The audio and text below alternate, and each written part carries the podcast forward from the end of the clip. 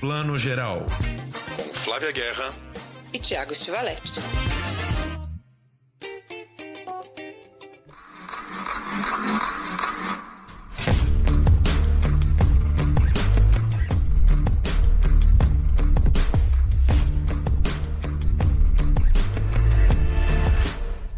Bom dia, boa tarde, boa noite, você que está ouvindo mais uma edição de Plano Geral, seu podcast de cinema e séries, agora nas plataformas do UOL, UOL Splash, no YouTube do UOL e também nas nossas plataformas de sempre, Spotify, Deezer e afins. E eu começo aqui hoje falando assim de várias, vários assuntos, né?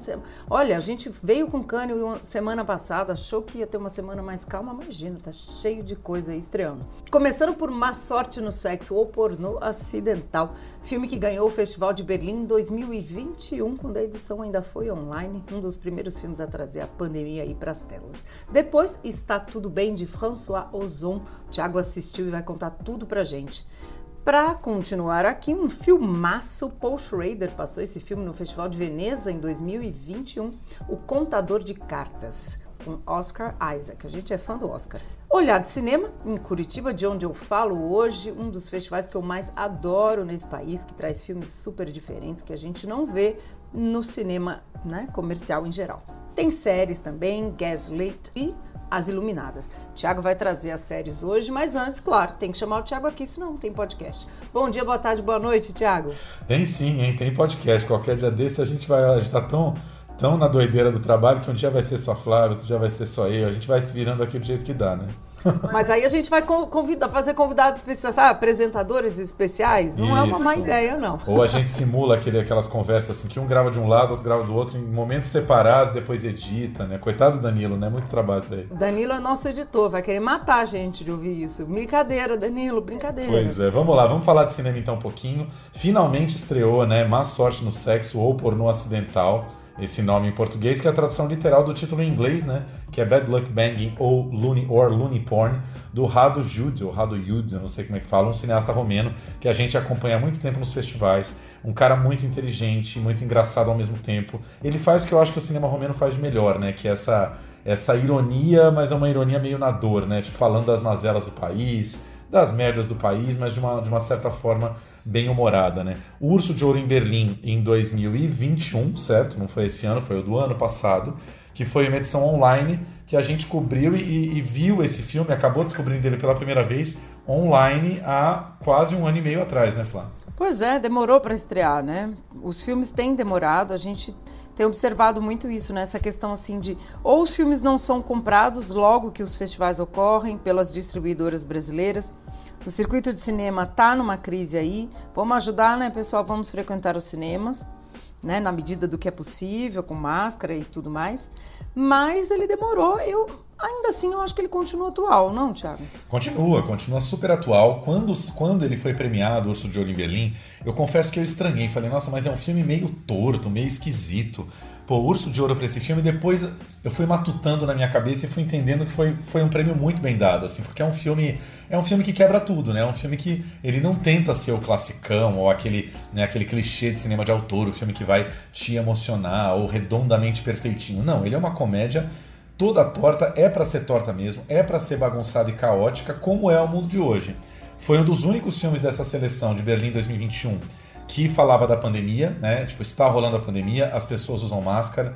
Tem situações como a, moça vai na farmácia e a velhinha vai conversar com alguém, ela tira a máscara para falar. E alguém tem que falar para velha: "Não, você não pode tirar máscara". "Não, mas eu preciso falar". "Não, mas a máscara é para manter falando". A pessoa, né? Coisas que a gente vê no Brasil do mesmo jeito. E aí só falando um pouquinho, né, resumindo a história, a protagonista é essa professora que, como bem diz no título, ela dá uma má sorte no sexo porque ela tem um vídeo caseiro que ela fez com o namorado transando no quarto vazado na internet. Por que, que é vazado? Porque ela, coisas que podem acontecer com qualquer um. Ela manda o notebook dela para o concerto, gente. E aí o técnico, sacana, safadinho, pega e viraliza esse, esse vídeo. Só que ela é uma professora, se eu não me engano, de ensino de primeiro grau, assim, de criançada mesmo.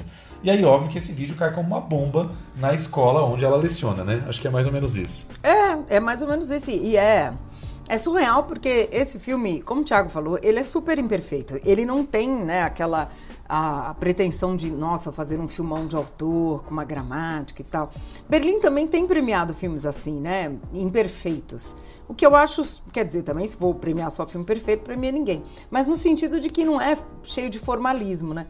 E, e, ele, a primeira metade dele, ele começa super torto, né? Com uma câmera meio tremida, a câmera do outro lado da rua, observando essa mulher que vai que vem, entra na lojinha, sai da lojinha, vai, na, vai no, num lugar lá, vai na escola, e a sala dos professores, né? Meio, tá todo mundo meio olhando feio para ela, vai no supermercado, todo mundo rindo dela.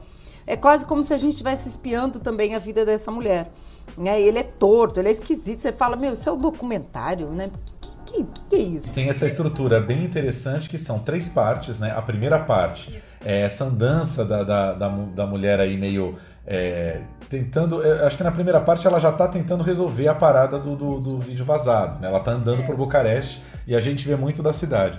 A segunda parte é uma quebra violenta no filme, porque o Rado Yud para o filme para fazer um grande ensaio que me lembra muito os filmes do Godard depois dos anos 80. Assim, é uma colagem de imagens da história da Romênia com um comentário bem irônico em cima. E ele, e ele, e ele conta, inclusive, episódios muito simbólicos da história da Romênia, como, por exemplo, algum massacre que teve aí é, mais de 200 anos atrás, que a, a população tentou se, se abrigar na igreja para fugir do massacre, e o padre, o bispo, simplesmente fecharam a igreja e falaram: não, vocês não entram aqui. Né? Um episódio muito dolorido de como a igreja católica, em vez de ajudar as pessoas naquele momento, simplesmente virou as costas para o povo. E a terceira parte vai ser a mais maluca, mais rocambolesca, uma grande comédia pastelão da professora nessa reunião de pais de pais da escola, tendo que se defender do, dos ataques por ela estar tá sendo vista como uma grande vagabunda, né? Onde já se viu esse vídeo ter vazado. E aí são pais que acreditam em fake news, são pais bem bolsonaristas, né, para falar a real. É incrível, né? Porque bolsonarismo virou uma palavra para todo tipo de ignorância, virou um substantivo. É rir para não chorar, né, cara? She's Emmy, an eminent romantic teacher from Little Paris. In a single moment, her whole life is turned upside down. Will she be able to face the angry mob of parents, teachers, drivers, officers, aviators, priests, corporate people, silver foxes? Essa segunda metade é o que dá a dimensão do que o que ele está falando é sério. A gente ri, é engraçado, porque o mundo é ridículo, né? A gente é ridículo. O, o Ruben Östlund, que ganhou né, o, o filme em Cannes esse ano, né, o Triangle of Sadness, que é uma comediona também, se vai dar risada, é escrachado, mas ele fala isso assim, se a gente parar para se olhar, a gente é ridículo, aí a gente dá, dá risada mesmo. Mas aí ele coloca essa dimensão do que é real. E, e Romeno adora esse momento do terceiro ato, que é o momento da assembleia. Né? Tem vários filmes que tem isso. Tem um momento de DR coletiva. O filme do Mundial que estava em Cannes agora também tem isso. E, e, e, é interessante como eles mostram muito, né? Eles focam muito na hipocrisia, né? No tecido é, da igreja. A igreja é um peso ali, né? Eu não acho que o cinema brasileiro traz a igreja é, como um poder tão pesado nas relações como, como os romenos trazem, né? Os russos também, algumas vezes, né? É interessante você observar isso da igreja. É, vários países da, da Europa Ocidental mesmo, né? Itália, Espanha mesmo, é um país que foi pesadamente católico durante muito tempo, né? A aliança do franquismo com a Igreja Católica, enfim, é, é pesado mesmo.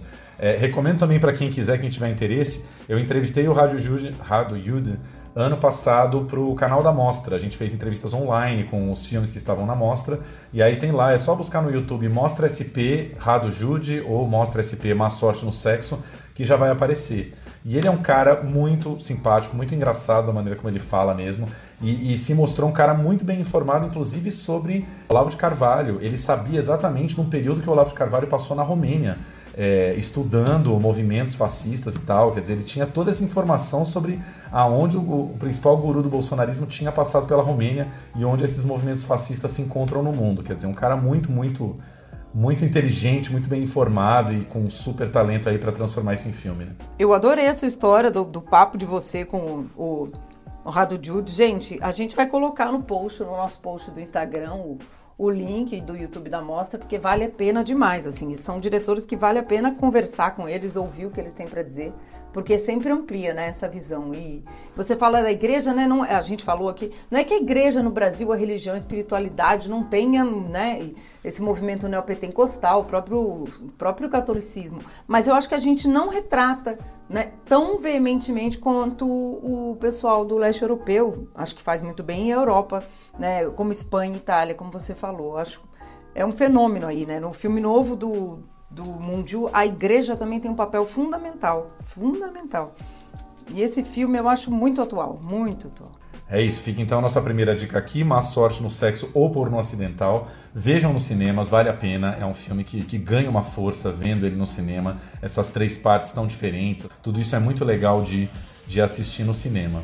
E outro que também está chegando aos cinemas, né, Flavinha? Não lembro agora se já estreou na última quinta ou vai estrear na próxima. Tá, tá por aí, né? Acho que ele vai estrear na próxima, se eu não me engano. É. Está Tudo Bem, de François Ozon, uma, uma tradução literal também do título original aí, que é Tout c'est bien passé. Na verdade, um pouco diferente. Tout c'est bien passé é tipo, é, foi tudo bem. É tipo um deu tudo certo, né? Deu tudo certo. E o que, que é esse deu tudo certo? Deu tudo certo em relação ao grande tema do filme, que é o suicídio assistido, que é um tema que tem voltado muito forte na França, principalmente porque o Alain Delon, o grande galã do cinema francês aí dos anos 60 e 70, Alain Delon é, divulgou que é, ele está buscando aí o suicídio assistido com um dos filhos dele. Um dos filhos está ajudando ele a fazer esse suicídio porque ele não quer mais viver. Enfim, tema polêmico desde sempre, né? E que o François Ozon trata num drama bem classicão, bem familiar aí. É, o personagem do André Dussolier, que é um ator muito conhecido de quem vê muito cinema francês, tá no Ervas Daninhas do Alain René, fez muitos filmes do Alain René.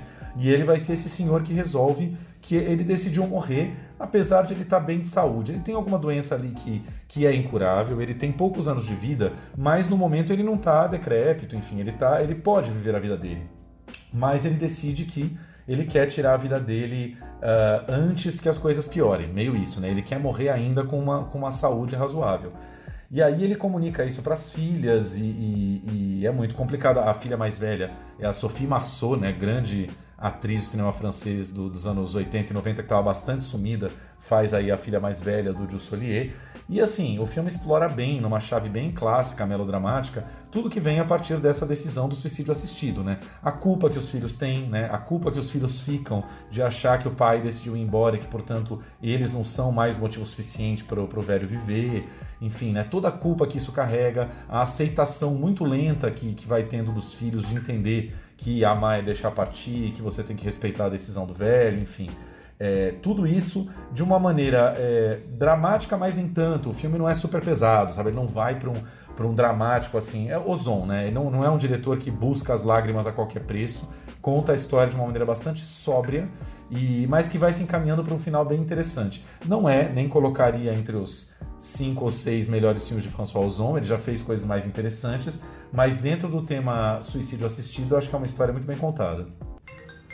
Ouais, allô Quoi Quand À son réveil, papa pouvait plus se lever et il avait tout le côté droit paralysé. Et puis... Votre père risque de ne plus pouvoir parler, ni s'alimenter. Ce que tu m'as fini. Tu m'entends Eu acho esse tema um tema dificílimo de tratar. Só por ele tratar, eu já dou assim uma palma, porque é um tema espinhoso. Você vê a França, que é um país que preza tanto pela liberdade individual, né? É um, tá sendo um tabu essa história do Alain Delon, né, Tiago? Eu vi outro dia um debate que eu achei meio injusto, assim, dizendo, ah, porque os homens querem, querem ir embora porque não tem mais a, a juventude, o Alain Delon não tem mais a riqueza que ele tinha, que era a grande moeda de troca, que era a beleza, etc. E as mulheres resistem mais, ficam pelos filhos. Eu achei esse debate meio equivocado, porque cada, uma, cada indivíduo é um indivíduo, acho que não é uma questão de gênero. E devia ser um direito da pessoa, né? Escolher a hora de partir. Se ela tá já nesse fim da vida ou se ela tem alguma doença terminal. E a gente realmente não trata e criminaliza esse tema, né? Os países nórdicos eu sei que alguns permitem, né, a eutanásia, né? Mas Brasil, por exemplo, eu não vejo isso acontecendo tão cedo. Não, e você sabe que na França também, ainda por lei, isso é proibido. No filme, ele vai buscar esse suicídio assistido. Eu não lembro agora se é na Suíça ou na Bélgica, se eu não me engano, é na Suíça. Então, assim, ele, ele começa a ver uma clínica para ir na Suíça, ele tem que sair do país para fazer essa, esse suicídio assistido, né? Porque na França também, por lei, isso ainda não pode acontecer. Ele, ele é um tema de família, mas ao mesmo tempo é um tema social, porque você vê, tá mobilizando a sociedade francesa aí.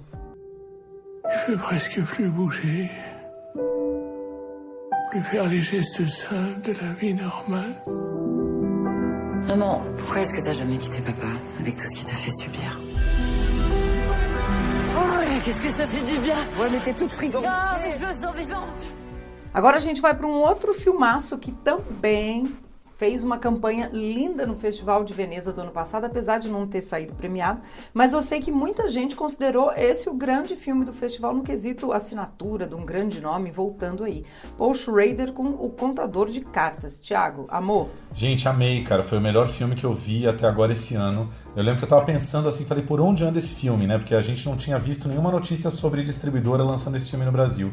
E aí eu fui olhar na Apple TV e tal, o filme já está disponível no pay-per-view. É muito louco, né? Como eu, eu e Flávia que trabalhamos com cinema, a gente recebe né, 99% dos releases do que está acontecendo e tal. E como tem coisa, como tem filme que passa batido, né? Lança no pay-per-view, não vai estrear direto dentro de uma grande plataforma de streaming, você tem que pagar o filme avulsamente para assisti-lo, mas nesse caso vale muito a pena. Paul Schrader, para quem não lembra, ele é mais conhecido até hoje, né, desde 1974, ele é conhecido como roteirista do grande Taxi Driver de Martin Scorsese, né? um grande parceiro artístico de Scorsese há muitos e muitos anos, que já nos anos 70, começo dos 80, começa a ter uma carreira também como diretor, dirigindo seus próprios filmes, Gigolô Americano, enfim, vários filmes muito interessantes, uh, mas sempre mais low profile, né? Filmes menores que nunca tiveram assim a envergadura pop dos filmes do Scorsese.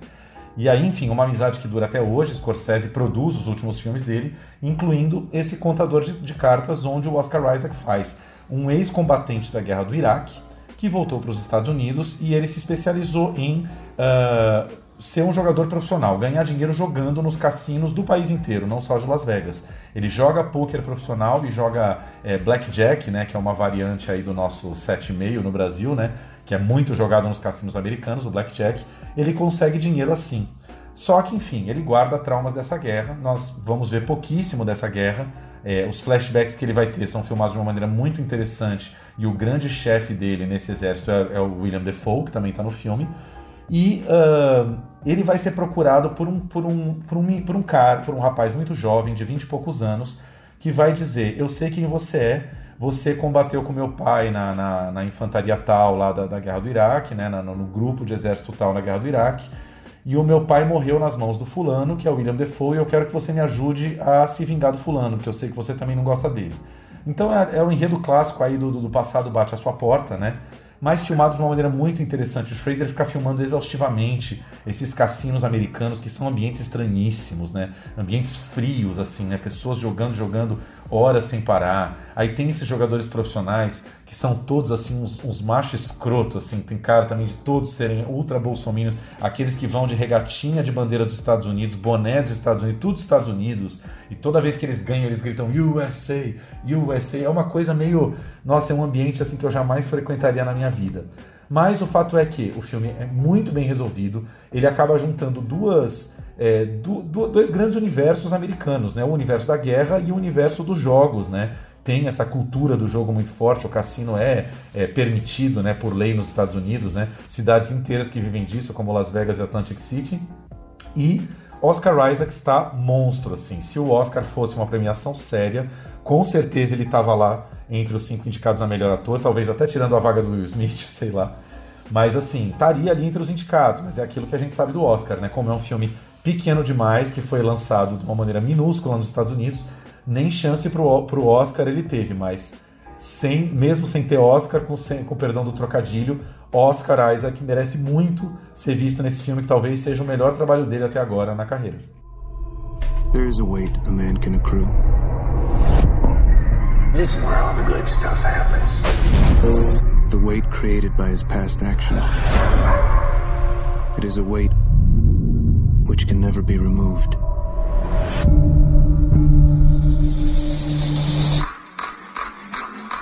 All in. You count cards, right? I'm not that smart. But you win. You need someone to stake you. That's what you do. You run a stable.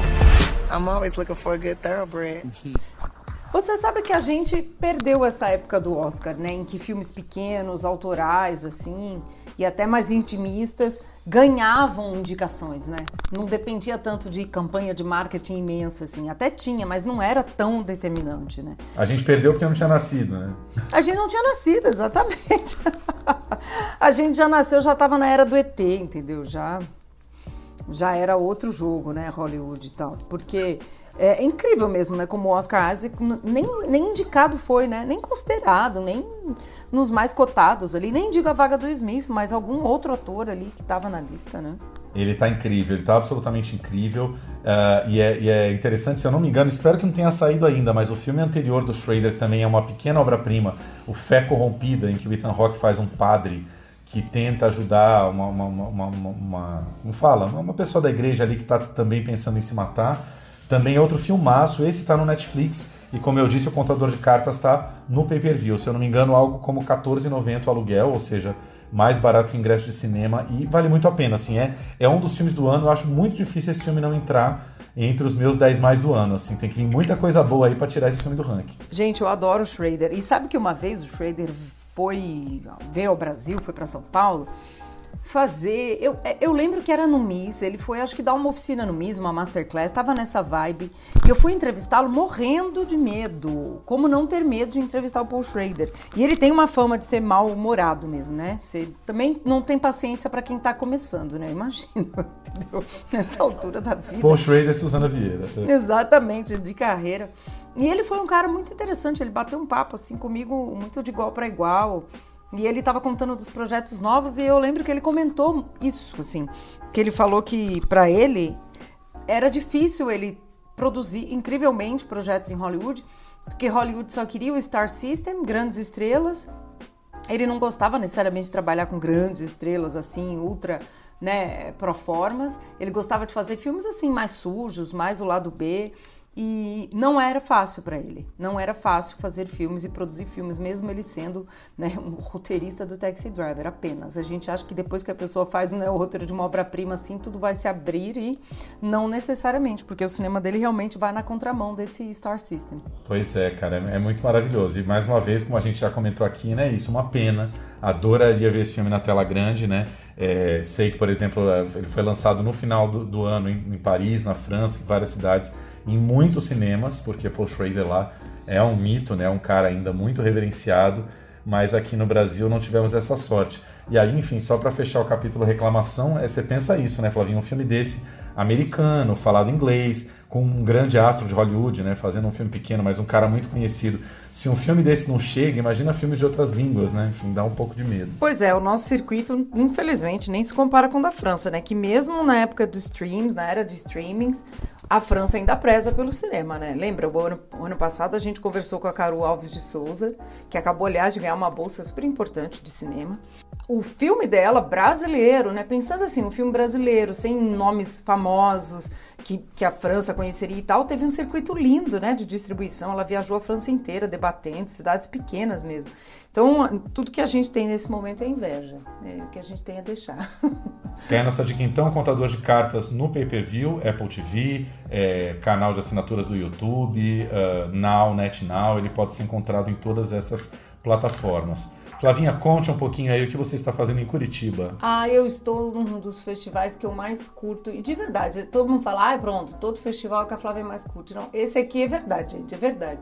O, o festival de gostoso é o do verão, esse aqui é o do inverno, que é o olhar de cinema. O Olhar de Cinema, a galera da, da, da Olhar agora tem também a plataforma de streaming, justamente para dar acesso né, para o país todo de filmes que passam aqui que não são filmes típicos né, de, de circuito comercial. Filmes que a gente não vê chegarem nas telas e muitas vezes nem nas telas do streaming, porque são filmes de, de cinéfilo mesmo. Esse, esse festival aqui, né, Tiago, é um, um festival de cinéfilo com C maiúsculo, assim aquele que encara um filme moçambicano numa quinta-noite, que foi o que eu fiz ontem.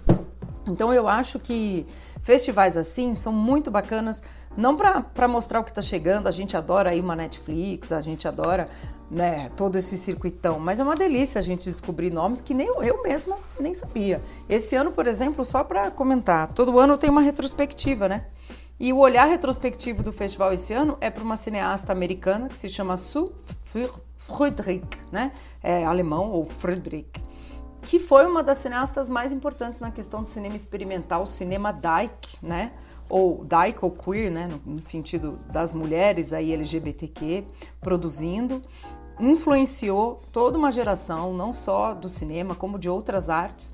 E eu nunca vi nada dela, então tô louca para descobrir, sabe? E como as curadoras mesmo disseram, a Camila Macedo, a Cala Italiana e a Carol Almeida, como é infelizmente muito previsível, quando se trata de obra de mulheres, muitas obras não foram restauradas, não estão bem cuidadas, é difícil achar DCP. Então, festivais assim como o Olhar são bons para a gente conseguir ter acesso. Tem uma outra linha aqui do festival esse ano que eu achei maravilhosa, Thiago, que é a linha dos clássicos. E tem apenas filmes de Peter Bogdanovich, olha só, que coisa linda, né? Porque a gente pode assistir o Bogdanovich, que é um grande né, autor aí do cinema americano, Arnaldo Jabor, Geraldo Sarno, ou seja, Barbara Hammer também tem filme aqui, que está entre aí da linha da, da, do cinema da Sul, Sara Gomes, que é uma cineasta cubana. Então, assim, descobri o cinema clássico e as coisas novas também. O, isso que você falou dos, dos cineastas homenageados, pelo menos os homens aí, a Barbara Hammer eu não sei. Mas os homens todos, assim, o festival num timing bom aí de fazer uma homenagem a cineastas todos mortos recentemente, né? É o caso do Jabor, do Bogdanovich, do Geraldo Sarno. Que maravilha. É isso aí. É porque, porque é isso, né? Quando os cineastas, grandes nomes assim, morrem, a gente homenageia, faz né, uma retrospectiva né, e tal. Mas muitas vezes a galera não assiste, né? Vê no noticiário e não entende muitas vezes qual é o, o valor, né? Do, do o, qual é o tamanho da perda quando a gente perde um cara como Geraldo Sarto. Com então certeza. eu acho né, muito, muito bom. Agora comenta um pouquinho, fala um pouquinho sobre eh, o lance desse festival, como vários agora, terem esse lado bacana de serem híbridos, né? Tem o presencial e tem o online, ou seja, dá para o pessoal ver filmes online mesmo não estando em Curitiba. É toda a programação que está online, é uma parte, como é que é? É uma parte da programação que está online. E eu acho, assim, super importante, acho super legal que a gente possa ver os filmes online. E tem, tem dias especiais, dia 7, 8 e 9, os filmes vão estar. E filmes que estão desde a mostra competitiva, tem lá filmes para assistir, até filmes infantil, então infantis, quem tem criança em casa pode assistir. E também outros filmes aí novíssimos que a gente não, não, não assistiu ainda em circuito. Aliás, a, um deles que eu já discuti aqui, já, já comentei, já indiquei, mas indico de novo, gente, é o Babiar, que é do Sergei Loznitsa. Ele vai ser exibido para quem está em Curitiba, mas também online. Babiar foi o filme que o Loznitsa escreveu e, e dirigiu, enfim, estreou no Festival de Cannes do ano passado. Tá novinho, fresquinho, lindo e conta a história do massacre de Babiar, que foi um massacre durante a Segunda Guerra em Kiev, em que 33 mil judeus foram massacrados pelas tropas nazistas, com filmes de arquivo, com áudios de arquivo inéditos. O Loznitsa está muito nessa pegada, né, Tiago, de ressignificar imagens de arquivo, né? Fez o funeral de Estado, que a gente adora, sobre, né? O funeral do Stalin. Agora em Cannes ele exibiu um que é sobre os, os ataques, né? Ataques aéreos, tanto do eixo quanto dos aliados na Segunda Guerra. Esse também. Então ele vem aí ressignificando toda a história da Segunda Guerra, da Guerra Fria, para desembocar no que a gente está vendo aí, que é a guerra da Ucrânia, né? Que é ecos aí dessas histórias mal resolvidas. Então vai estar tá online também. Vou deixar a dica aqui, ó www.olhardecinema.com.br. Entra lá, aí tem a barrinha dos filmes, filmes tem, mostra online. Tem, tem filmes com acessibilidade, que é muito bacana também, né, para todo mundo ter de verdade acesso, documentários, ficções. Então, assim, eu acho que essa é uma tendência, né, Tiago, que veio para ficar. Acho que o público até cobra, né? Então, pelo que você está falando, o festival online são três dias, 7, 8, 9, é isso? Terça, Isso, quarta e isso. quinta. Isso mesmo. Legal, o Isso miolo da semana. E o do Losnitsa vai estar. Vai, vai estar. Fala o nome de novo que eu não entendi, é o nome da cidade, Chama- não é isso? É, o nome do massacre foi em Kiev. Chama Babi, B-A-B-I-I-A-R, Y-A-R. Ah, Babi Babi Yar, É o massacre beleza. de Babi Yar. Se você procurar, quem, quem procurar por aí, ele, ele é um caso super sério, super traumático e que nós aqui desconhecemos. Eu, pelo menos, desconhecia até, né, até assistir. Tem outro filme que eu recomendo também que se chama Upa Neguinho. Ele é da Mirada Paraense, né, Paranaense, que é a- a- o recorte do Festival de Filmes do Paraná. Que isso, isso é muito legal também, porque a gente, muitos filmes né, locais, filmes regionais não chegam na grande produção, produção não, no, no grande circuito comercial, então é bom. Douglas Carvalho dos Santos, um diretor aí que já fez outras produções e vai estar tá online também. Então dá para a gente assistir e saber o que, que o Brasil está produzindo para além do que chega né, no circuito. Adorei esse nome, o Paneguinho, gente. Nome de música de Elis Regina, né? Bonito, né? É sobre um bailarino, um bailarino que chama Cunta Leonardo da Cruz. Né? Desde a sua origem, ele é, ele é de uma comunidade quilombola, né? um quilombo no Pará, até né, o, o diria assim, a maturidade dele, né, de, como bailarino, assim. É um filme super bonito, eu adoro filmes de personagem. Maravilhoso. E última informação, é, os filmes desse festival online, do Olhar de Cinema, gratuitos ou paga por sessão? Como é que é? Olha, dá para você pagar por sessão. Dá para você pagar por sessão, são seis reais cada filme, locação de cada sessão, gente, né? Seis reais. Lembrando que o, ca o cafezinho expresso tá sete reais, né? Então não, não reclamem. pois é, né? E assim, eu acho a gente, vocês sabem, né? A gente aqui somos, somos dois é, é, reverendos do cinema, por falar nessa coisa da igreja, que é a gente, a gente apoiar mesmo como público festivais assim, iniciativas assim, porque é o que faz os festivais existirem, né? A busca do público e a Com gente certeza. Apoiar. É isso aí, fica a nossa dica então, Olhar de Cinema, Festival de Cinema de Curitiba rolando aí essa semana. Flavinha, vamos falar um pouquinho de série. Antes de falar das séries da semana, queria te perguntar, o Iluminadas, a série do Wagner, você chegou a ver um pouquinho, não foi? Vi, vi sim, vi o começo. Quando viu? Que é um ou dois? Acho que vi um ou dois episódios, depois me atropelei. Eu, guardei para aquela semana lá infinita do. Não, tranquilo, até porque a série tava, tava vindo aos poucos, né? A gente tinha acesso ali a a, ao arquivo da imprensa e tal, mas a série terminou agora na última sexta-feira e quero deixar a recomendação, vale muito a pena. É uma série que acaba indo um pouco para um lado fantástico, sobrenatural, mas muito bem construída dentro do roteiro. E o último episódio maravilhoso que saiu na última sexta-feira. Inclusive estava lendo aqui na IndieWire, que é um site que a gente adora, que foi uma das raras séries uh, recentes que terminou terminado, sabe? A, a, história fecha de uma maneira que não tem como continuar. Tipo, é isso, é uma temporada só, história fechada e maravilhosa. Elizabeth Moss dando, dando show no, no último episódio, assim, vale muito a pena. Ah, maravilhoso, maravilhoso, porque é lindo ver o Wagner, né, nessa, nesse projeto. Você fez um texto ótimo para sua coluna do UOL, né, dizendo Enquanto o Wagner está indo bem, arrasando no papel, arrasando no mercado internacional, Elizabeth Moss a gente adora. E eu sentia um que de fantástico ali no comecinho, né? Ele dá esses indícios e eu acho que esse arco dramático com certeza vai fechar super bem. A Apple tá, né? Incrível. Eu quero ver essa temporada de prêmios. A Apple é aquela história, a pessoa tá, tá tendo que é, tirar férias ou se aposentar só para seguir as séries da Apple, né? Porque continua tendo uma, uma série bacana por semana. Só esse ano já foram umas 8, 9, 7, tá, tá difícil de seguir. Nossa, não, e, e, a temporada. Eu quero ver a galera aí que vota, né, no. No, no como diz, o, no, no, no Grammy, né, no, no M, no M, Grammy, gente, no M e também no Globo de Ouro, já já, né, que o Globo de Ouro também inclui séries ou vão abrir mais vagas para os indicados ou vai estar tá muito mais concorrido, porque é Apple, Amazon, né, Hulu, a Netflix, né, e HBO produzindo coisas incríveis. Fora Star Plus, a Disney, muita coisa, né? Como é que é Hulu que fala? Hulu? Hulu? Hulu, Hulu. Gente, desculpa, fiquei afetado. Hulu, eu falo Hulu igual Zulu, Hulu. tá no, vai tomar no Hulu. Eu falo que a Hulu, que a Hulu na verdade não, não chega aqui, né? A gente recebe as coisas da, da Hulu pela Disney, né? Por outras coisas.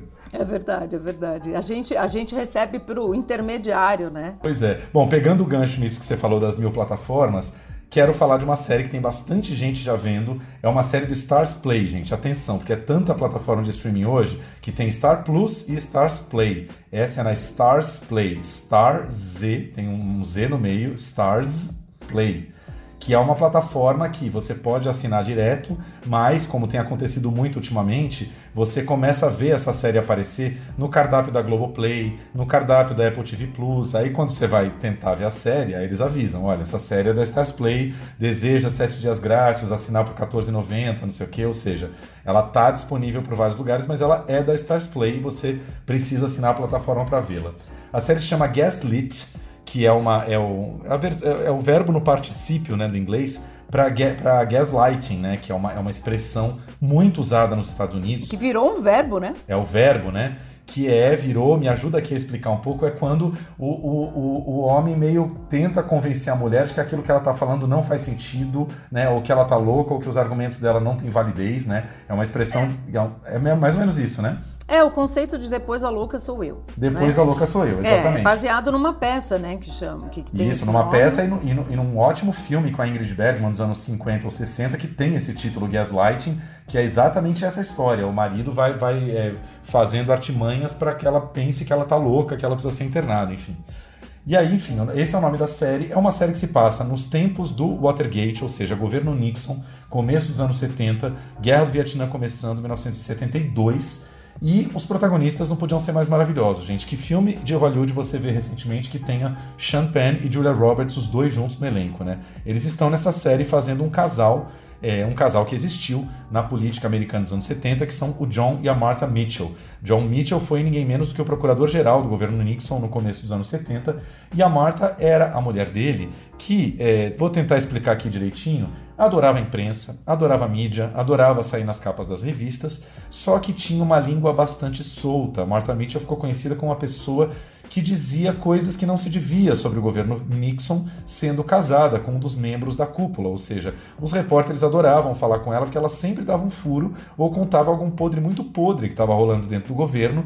Ela não tinha papas na língua, até que, obviamente, ela começou a se tornar uma figura bastante incômoda, a famosa persona não grata para o governo americano, a ponto de ela e o John não poderem mais viajar no Air Force One, no avião presidencial, porque ela teria acesso a conversas que ela não poderia ter. Ou seja, não preciso nem dizer, Martha Mitchell é vivida pela grande Julia Roberts. No primeiro papel que eu vejo ela assim mais. É uma, uma, uma, uma senhora ali de, do, dos seus é, 60 e poucos anos, ou talvez final de 50, uma dama assim, né? Ela, ela tá com outro porte físico, assim. Pela primeira vez você vê a Julia Roberts assim, é, não tendo que lidar com as, as obrigações de juventude de Hollywood, né? Não tendo que vender a mulher ainda gata, atraente, não sei o quê, e sendo a, grande atriz que ela é sempre, né? E Champagne mais ainda, só que Champagne tem um envelhecimento do nível do do Gary Oldman, naquele, como é que é? O Destino de uma Nação, né? Que ele faz o Churchill. É meio nessa vibe. Champagne tá com uma maquiagem pesada para ficar parecido com o John Mitchell. Só que, enfim, mesmo embaixo da grande maquiagem, você vê o grande ator que é Champagne, porque ele tá um velhaco, assim. Os gestos e a fala dele são de uma pessoa, no mínimo, 15, 20 anos mais velha do que Champagne é, né? Champagne também não é mais nenhum garotinho, né? Deve estar tá com quantos? Seus 55, talvez? mas o John Mitchell tinha ali seus quase 70 e ele faz muito bem esse personagem. Tem várias outras pessoas brilhando no elenco. Tem o Shea Wigham, tá em True Detective, tá na, na Boardwalk Empire, aquela série maravilhosa sobre lei seca que teve o primeiro episódio dirigido pelo Scorsese. Faz vários filmes também, tá naquele Trapaça, enfim, um ator que vem brilhando muito e que tem um dos principais personagens que é o Gordon Liddy, um cara que assim de novo, né? Hoje, hoje a gente tá meio temático Bolsonaro, assim. É um cara que poderia totalmente estar no governo Bolsonaro, aqueles malucos paranoicos que já trabalhou com o exército americano, vê a ameaça comunista em tudo e simplesmente o, o John Mitchell dá um espaço para ele, uma sala, um escritório para ele dentro da Casa Branca, para o cara bolar as suas mil paranoias. O cara tem um cofre com documentos horrorosos é, dentro da Casa Branca, enfim. Esse cara jamais poderia ter um cargo oficial numa presidência. É, de uma república e o cara tá lá, do tipo, com toda a sua loucura e sua paranoia, contaminando todo mundo. Ou seja, uma série bem interessante, já tem seis episódios uh, disponíveis na Stars Play, estão colocando um por semana, na verdade já tem sete. É nesta segunda-feira agora entre o episódio 7 e depois mais um, uma série em oito episódios que vale muito a pena. Adoro. Eu acho, acho só o elenco, né? E as séries têm investido muito nisso, né, gente? Vocês que vão acompanhando a gente falando aqui em elenco, né? Grandes é, atores como Julia Roberts, Champagne, para dar esse peso, né? Por muito tempo a TV americana ficou com o elenco B, né? Produto B, a TV mesmo. E com essa a HBO mudou muito isso, né? Revolucionou isso. E agora o streaming é, é, elenco de Star System mesmo, né? Estelar, produzindo coisas diferentes. Como a gente comentou aqui da Glenn Close, né? Fazendo uma espiã lá no Teherã criando coisas novas, né? A Julia Roberts que vem em outros registros, a Nicole Kidman que produz as suas séries também. Então, eu acho que a gente que gosta também de cinema só tem a ganhar com séries assim, né? É isso, porque estrelas desse tamanho deles, de todos esses que você falou, né, da Julia Roberts, Champagne, Glenn Close, Meryl Streep e vários outros, eles já estão num, num, status, numa estatura que eles querem bons projetos, né? E quando eles, eles descobrem esses bons projetos na, no streaming, na televisão, eles, eles não têm mais paciência para ficar fazendo blockbuster, ou filme da Marvel, ou fazendo né, o personagem ali mais infantilizado. Eles querem consistência, né? E na série você ainda vai ter um trabalho que pode ser desenvolvido ao longo de vários episódios, os caras caem matando mesmo. Né? Eles não têm paciência para quem está começando. e Hollywood está sempre começando, né? Esse é o problema. É, muitos atores. Eu achei interessante o, o Tom Cruise veio com aquela história, foi a line perfeita que Kanye queria, né? Que é nunca faria um projeto que eu sei que vai direto para a TV, sou um cara do cinema.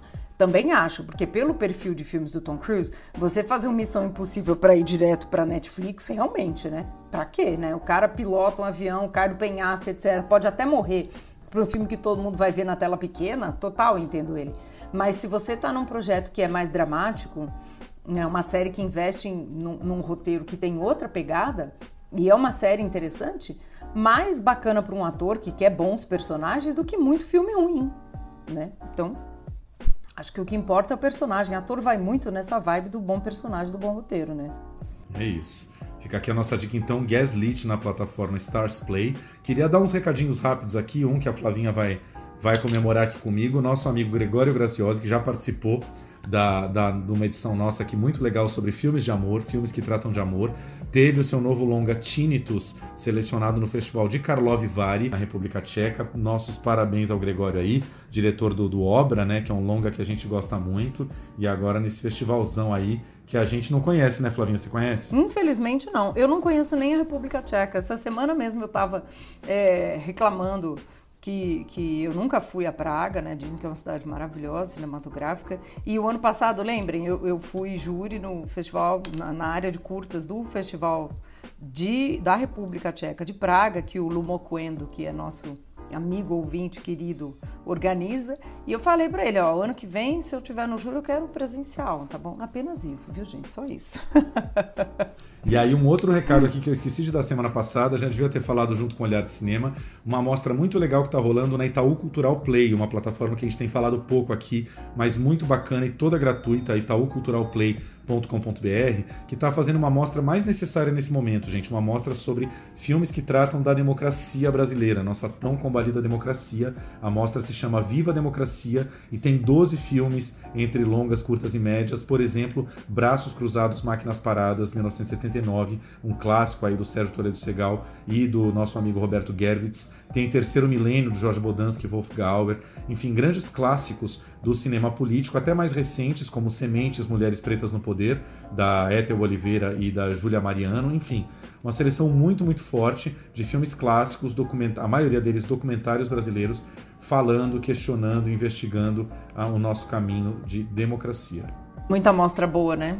E esse é outro tema que a gente não cansa de filmar, não cansa de falar. Assim como a gente fala da questão da, da, da Segunda Guerra, que deixou aí marcas e ainda deixa, a nossa questão né, da luta pela democracia ainda vai render muita história boa. Estamos sempre de olho. Estamos ansiosos, eu estou ansiosa, quero assistir o filme novo da Maria Augusta Ramos, que passa por isso também, né? Atual e a nossa eterna luta pela democracia. Maravilhoso. Esse foi o plano geral dessa semana para você. Olha, gente, tem uma lição de casa boa aí para muita coisa bacana, mas não fiquem ansiosos, não parem de nos ouvir, amigos e ouvintes queridos. Anotem, como eu digo, para aquela semana eterna. Aliás, já já tem Corpus Christi, então pode aproveitar o Corpus Christi também para ver filmes e séries, né, Tiago? É isso aí, já dando um gostinho aí da semana que vem, teremos a grande, a insubstituível Glória Pires conversando aqui com a gente sobre o novo filme dela, A Suspeita. Glória fazendo aí um, um sua incursão no filme policial. Ela vai estar tá batendo um papo aqui com a gente bem legal. Maravilhosa, adoro e mulheres que estão investindo em projetos novos, atrizes que estão produzindo, indo atrás de novos personagens, essa é a pessoa. O papo vai ser bom semana que vem. Por enquanto é só, pessoal. Beijo e até semana que vem. Beijo.